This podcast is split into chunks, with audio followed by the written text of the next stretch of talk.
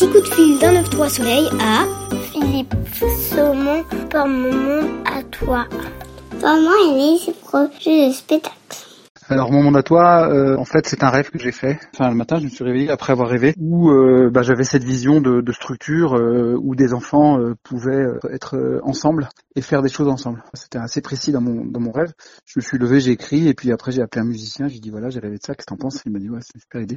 Et voilà, après on a on a commencé à écrire vraiment on a commencé à travailler. Quoi. Dans mon rêve, c'était les moitiés grands qui avaient tout chez nous et qui accueillaient les migrants qui n'avaient rien chez eux. Donc il y avait une espèce de migration et de migrants comme ça, euh, où les enfants chez nous accueillaient les autres enfants du monde. Ça se passait entre peinture, euh, poésie, euh, etc. Et voilà. Et puis j'ai mis en, place ces espaces. et puis je me suis dit rapidement comment je pourrais raconter tout ça sans, parler de migration et de migrants. On, s'en fout après tout. Par la suite avec le musicien Vincent Burlot qui a composé la musique et qui joue pendant le spectacle.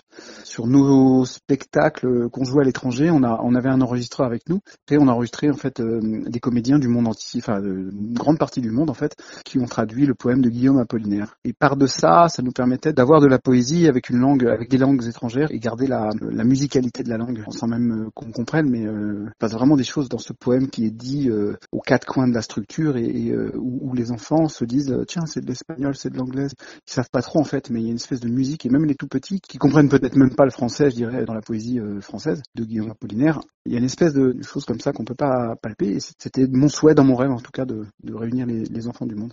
Quel moment du spectacle préférez-vous? Euh, le moment où on rassemble les enfants.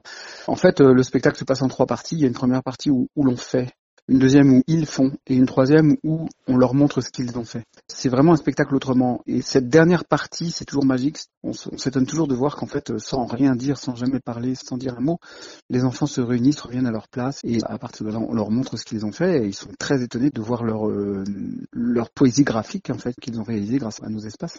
Un souvenir de tournée qui vous a marqué? On était à Shenzhen en Chine on a joué euh, donc dans le premier lieu euh, pour jeunes publics, pour tout petits à Shenzhen. Et en fait, quand on est arrivé, le lieu n'était pas fini.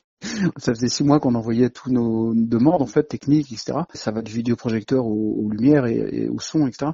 Et quand on est arrivé, il y avait rien de fait. Même le théâtre n'était pas fini. On est arrivé dans des travaux pendant qu'on jouait, parce qu'on a joué, on a joué malgré tout ça.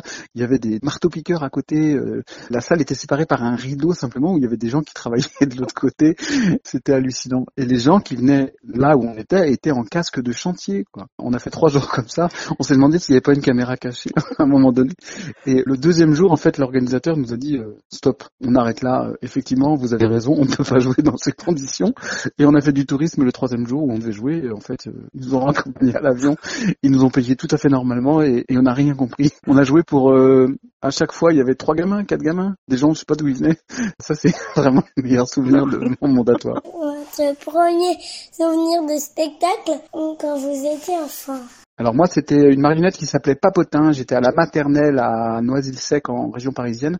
J'ai su plus tard que c'était Papotin parce que je l'ai retrouvé à la télévision. Je me souviens de cette marionnette, en fait, ce marionnettiste qui est venu euh, dans le préau de la maternelle. Je me souviens m'être dit, c'est très étrange. Je sais qu'il y a un monsieur, je le vois. Enfin, il est derrière le théâtre, mais je sais qu'il est là. Et il y a pourtant un autre personnage qui vit là-haut tout seul. Et comment ça marche? Quel animal sommeille en vous? Le euh, dragon, je le dragon. Il peut péter le feu à un moment donné, puis aussi il peut se lézarder au soleil, je pense.